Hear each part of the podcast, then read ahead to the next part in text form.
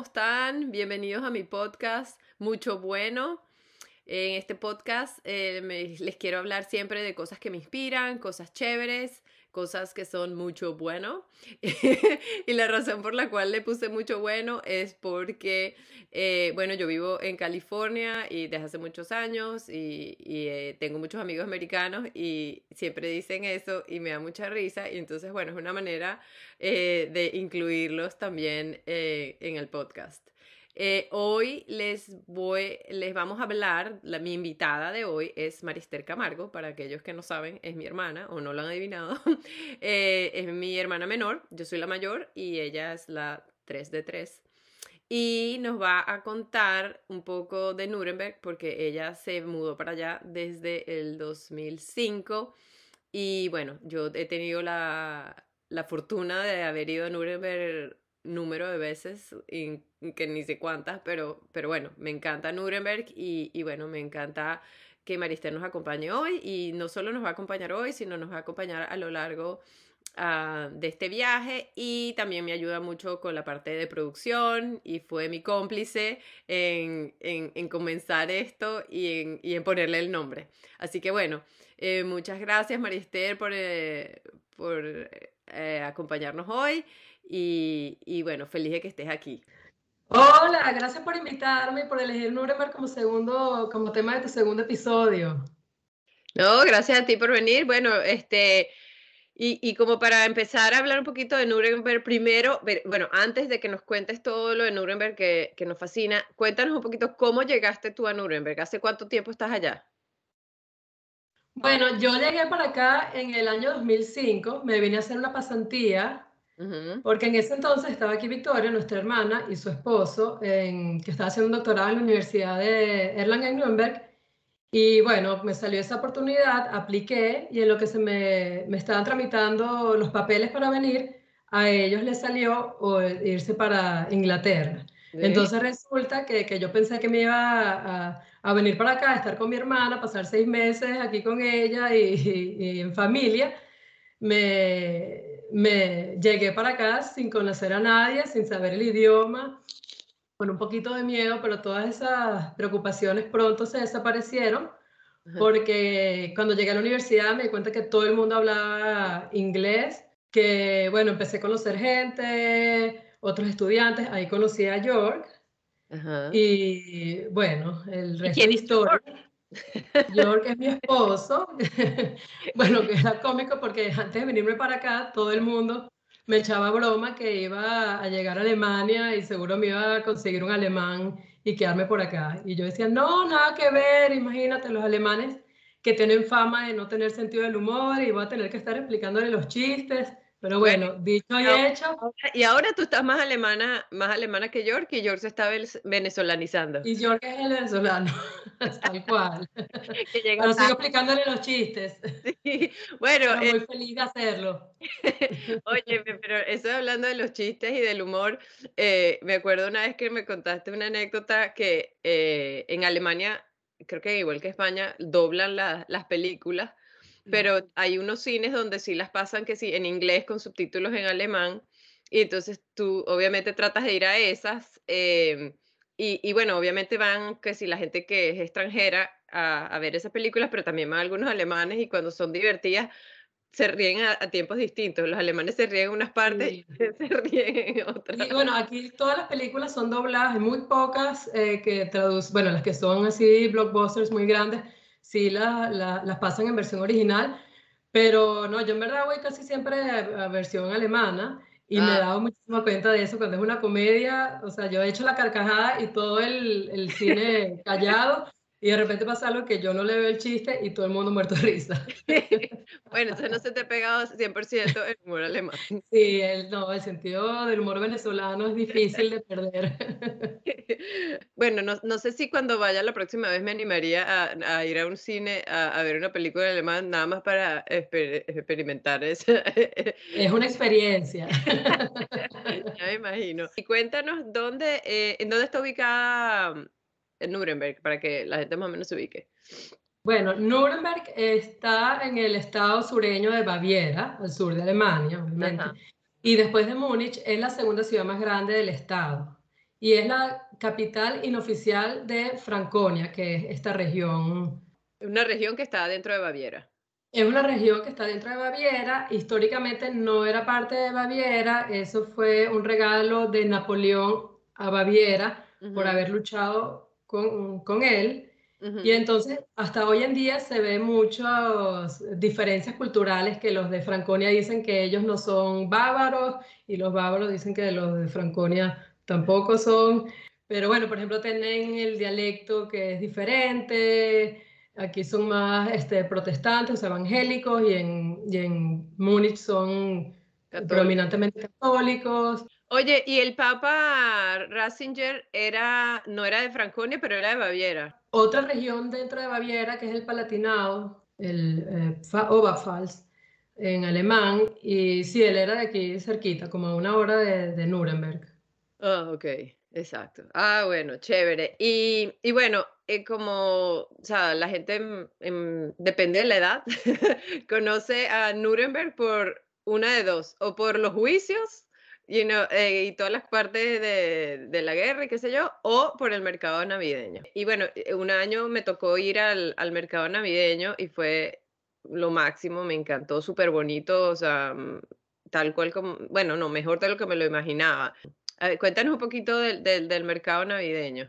Bueno, voy a empezar a contar un poquito sobre cómo es Nuremberg, digamos, más eh, arquitectónicamente para, ah, que, para poder ubicarnos después en el, en el mercado navideño. Exacto, Nuremberg es una ciudad medieval que era una de las tres ciudades imperiales del Sacro Imperio Romano Germánico y se caracteriza, bueno, se caracterizaba y hasta hoy en día por su castillo imperial, que es súper bonito, súper grande, se conserva todavía la muralla casi en, en su totalidad y en el centro de, de, ese casco histórico está la plaza central, el Hauptmarkt, y ahí es donde se celebra el mercado navideño, que recibe anualmente más de 2 millones de, turistas. Es súper bonito, viene gente de todas partes del mundo, se venden muchas artesanías y, cositas de madera y unos cosas muy famosas eh, son unas que se llaman Zwetschgenmännler, son unos muñequitos hechos de ciruela. Ajá, sí. Y bueno, y si vienes al mercado navideño, tienes que comprarte un pan de salchicha, el Dreinweckler, que son las tres salchichas de Nuremberg, y un Glühwein. Bueno, las Nurembergers son, estas salchichas, bueno, las venden obviamente en el mercado, pero las venden todo el año. Hay un puesticos en la ciudad que son divinas. Te comes el pancito con dos o tres salchichitas, pues son pequeñas. Ay, son lo más rico que hay. Son buenísimos. Bueno, Nuremberg em, tiene varios eh, productos de origen geográfico controlado, protegido. Sí. Que una de esas son las salchichas Nuremberger, que solo pueden ser llamadas Nuremberger si son hechas en la ciudad, que son esas salchichitas chiquitas, deliciosas que tú estás contando, que te comes en toda, o sea, todo el año. Pero en, el mercado navideño es muy típico. Y las galletas, las Lebkuchen de Nuremberg, también son buenísimas y esas sí las venden solamente en la época, en la época de Adviento. Bueno, ya empezaron. Ya, pues ya empezaron, sí. Bueno, eh, yo, yo, te conté que eh, esta semana eh, fui a Trader Joe's y, y, las conseguí, que sí son de, de, Nuremberg, este, porque las traen en esta época siempre, son ricas. Sí, ya aquí también, en todos lados las están vendiendo y ya aquí ya compramos, por supuesto. Pero, eh, a mí me encanta, es una marca que nada más venden en el mercado o también la venden afuera, pero yo, bueno, nada más, tú, tú, vas y la compras en el mercado, esa marca que nada más la hacen literalmente eh, esa mes de Navidad o algo así. Sí, es, exacto, esas que a ti te gustan solo las venden ahí y durante, durante la época de Navidad. Hay otras, ya las que son compañías muy grandes. Compras. Ya te las voy a comprar. Las que son unas marcas muy grandes ya las, las consigues todo el año. Sí, sí. Sí, las Smith y las otras que de al lado, no me acuerdo cómo se llaman. Las del otro lado. Sí. La que ah, las Tull. Las Tull y las Smith. Sí, son buenísimas. Y otra cosa que quería contarles del, del, mercado navideño, un poquito como su, su historia, su, lo que significa eh, el Christkindlesmarkt, que, que es como se llama, Christkindlesmarkt, se traduce como el mercado del niño Cristo. Y el niño Cristo, que no es nuestro niño Jesús, es una imagen de una niña vestida de blanco y dorado, con unas ah, em, alas de ángel y una corona dorada. Y desde los años 60, esa imagen la representa una niña, una muchacha de Nuremberg, que se postula, o sea, esa posición se elige cada dos años es un proceso de selección bien riguroso donde las niñas tienen que, que aplicar y, y bueno, y tienen que tener bastantes requisitos. Uno de esos es que tiene que haber nacido en Nuremberg. La ganadora eh, durante toda la época de Adviento, entonces se, se presenta en, en, muchas fiestas, bueno, obviamente la inauguración y clausura del mercado, pero también va que sea ancianato, va a programas de televisión, visita a colegios. ¿En el mercado solo se presenta el primer día y el último día? Sí, el Cristo ah, o la cuando nosotros fuimos era el último día, era el 23. Sí, porque nosotros fuimos el último día. Ajá. Es verdad, nosotros nos tocó ir el último día, la, la, la clausura del mercado navideño. Ah, qué chévere. Sí, sí. Bueno, y a ver, entonces, eh, eh, si Elisa cuando ya tenga 16 años, este, para... eso le echamos broma todavía, que si, que si se va a aplicar a que Criskin. Sí, bueno, allá yo estoy contando con eso, ahí nos presentamos todos a aplaudir a Elisa. Claro, por supuesto. Ay, qué bueno. quería hablar del Glühwein, que es súper famoso en, en esa época que te lo hagan en una tacita, que bueno, tú puedes devolver la tacita si no te quedas con la tacita, que la tacita la hacen distinta cada año. Pero bueno, hay gente que le fascina. Yo particularmente no soy fan del Glühwein, o sea, prefiero tomarme una copa de vino normal que esa, pero, pero bueno, me encanta la tacita. Sí, bueno, en verdad, si es un día que hace mucho frío o está nevando, sí provoca un Glühwein porque entras en calor y bueno, yo sé que no es para todo el mundo, pero sí, y como dices tú, todos los años sacan su tacita con el diseño de esa Navidad y la gente los colecciona. De hecho, yo debo tener por ahí un par de, yo tengo tacitas Tenía otra, pero se me, se me rompió una de las... Sí, porque aquí cuando tú, en verdad casi, en casi todos los, sitios donde tú vas a comer em, festivales y y cosas así, tú, tú pagas un depósito por los platos y los cubiertos y las tazas. Entonces tú terminas de comer, devuelves tus cubiertos y tus tu vajillas y ellos te... Te va con tu plato y te el bolsillo. Sí. O te puedes llevar el plato para tu casa y no te... bueno, porque imagino que si los platos tienen que ser algún diseño o algo, la gente se los querrá llevar, no sé. Claro, como eso el del... El piñedo no te, no te lo cobran, pero la gente se lleva los, a, muchas veces. Si, si la copa de vino tiene el, el, el logo del winery, entonces la, ah. te los dejan que te los lleven, pues. Ah, bueno, aquí tú te lo puedes llevar, pero te va a costar un par de euros. a ver, sí. Ajá, y cuéntanos un poquito, eh, bueno, la otra parte que todo el mundo también conoce Nuremberg, que el tema de los juicios y, por qué hicieron los juicios ahí, por qué, fue tan importante Nuremberg eh, durante la Segunda Guerra.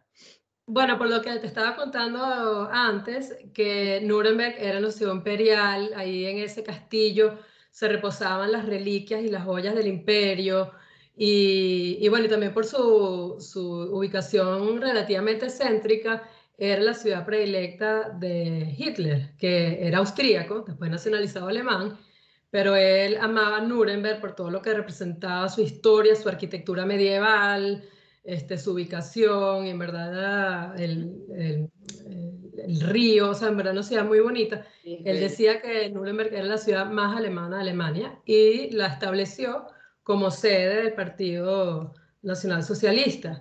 Entonces aquí se levantaron unas construcciones gigantescas, enormes, donde se celebraban los rallies durante, durante esa, esa época, los años 30. Mm. Y bueno, por esa misma razón, eh, Nuremberg fue una de las, de las, por no decir la ciudad que más sufrió bombardeos durante la Segunda Guerra Mundial y quedó prácticamente destruida. Pero hoy en día, como tú lo has visto, se ha reconstruido toda, toda, la ciudad, el castillo, la muralla, eh, las, las, catedrales, o sea, toda la ciudad. Sí, no, bueno, y, y, volviendo al tema del, del, bombardeo, o sea, ahí afuera de la muralla está el Centro de Documentación Nacional Socialista, que no lo pueden llamar museo para no darle como esa, esa importancia, pero donde ellos mantienen pues testamento y, una cantidad de, documentación de, la, de la era nazi. Y ahí es donde está ese como que es como un coliseo donde se hacían los rallies, está todo desbaratado, me imagino que por los bombardeos. Y, bueno, es interesante, o sea, no, no es una, una de las atracciones de Nuremberg que tienes que pararte a verla, pero bueno, es interesante. Yo nada más he ido una vez de todas las veces que he ido a Nuremberg, em, pero porque además que Nuremberg tiene otras millones de cosas más chéveres que ver. Pero, pero bueno, es interesante, o sea, entrar ahí en ese rally y bueno, verlo todo como está. Bueno, que venía gente de todas partes de Alemania y, bueno, y hasta aquí, o sea, carrozas y cosas, y bueno, ese era todo un show. Hacer a días familiares y de, con los niños y bailes, o sea, eran unos eventos que duraban días y se celebraron aquí, no sé, creo que, no sé si más de siete de esos eventos hubo durante...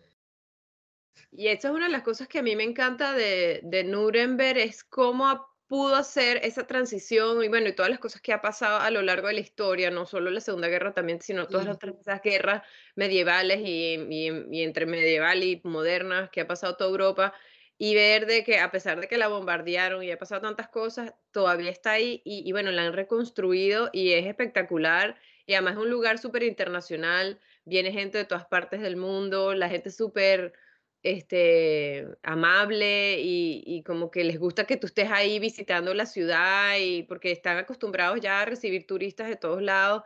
Entonces, para mí es así como, como un, ejemplo como de esperanza y de que todo se puede, ¿sabes? Que no importa cuántas adversidades pases, puedes llegar a ser, o sea, una ciudad de luz tan bonita y tan tan alegre. Yo, bueno, a mí me fascina ir cada vez que voy. Bueno, me gusta más en verano que en invierno, obviamente, pero, pero eh, es bello. Y la plaza, la plaza es una belleza. Y bueno, hacen mercaditos ahí durante el año, hacen como un farmer's market y, y siempre, siempre hay algo ahí. Y háblanos en la plaza, que siempre, que es la, la parada y la foto obligada, la, la fuente, la del Larito. Esa fuente que está ahí era Em, originalmente la habían construido como tope de la iglesia que está ahí en la plaza.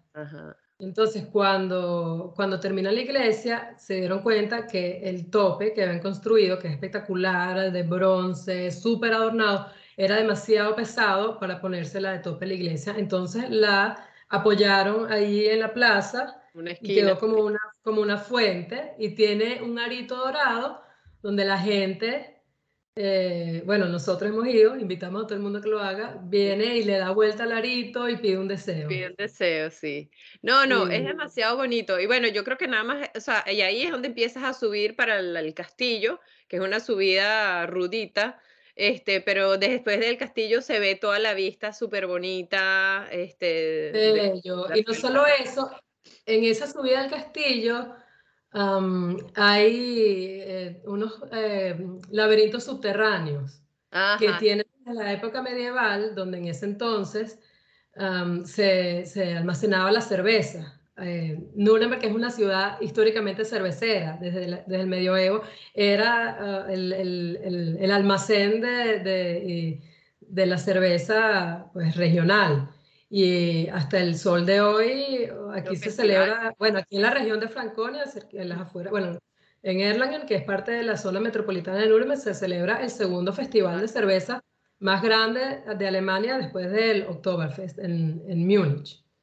Y después esos laberintos que en la Segunda Guerra Mundial se utilizaron para guardar em, eh, las obras de arte robadas que después fueron devueltas que sea Polonia y algunas, sí, bueno, las que, las que se recuperaron también sirvieron para, como búnker de los habitantes de Nuremberg durante esos bombardeos y hoy en día, que ese es un plan también súper divertido. Oye, tenemos que hacer porque no lo he hecho. hacen tours eh, ahí en los laberintos y, y, hacen tours para niños y hacen tours que sí, embrujados, hay, varias, hay varios programas y ese es un plan que, que vale la pena. Vale la pena conocer. Bueno, y, y, bueno, y obviamente no podemos dejar de hablar de la Plaza de Nuremberg sin nombrar para mí el lugar más importante de la Plaza de Nuremberg, que es la tienda de la señora que está ahí en la parte de, abajo, que es una tienda naturista. Adelante vende cosas así, eh, productos naturistas, pero la parte de atrás vende puros Birkenstocks. Y yo desde de toda mi vida tengo una habilidad por cualquier tipo de chola, pero yo uso Birkenstock desde que tenía como 17 años y me fascinan. Y cada vez que voy me compro un par porque bueno, tiene las Birkenstocks, las nuevas, las más así, las tradicionales, pero siempre pone unas ofertas buenísimas adelante. O, sea, siempre tiene ah, eh, unos modelos en oferta, entonces yo no, no, no pelo pararme ahí y comprarme un par de sandalias. Claro, yo también, porque si no, no me hubieran dado el pasaporte alemán, si no me hubiera comprado mis Birkenstock Aparte la señora de la tienda es tan amable. Ay, no, es lo más.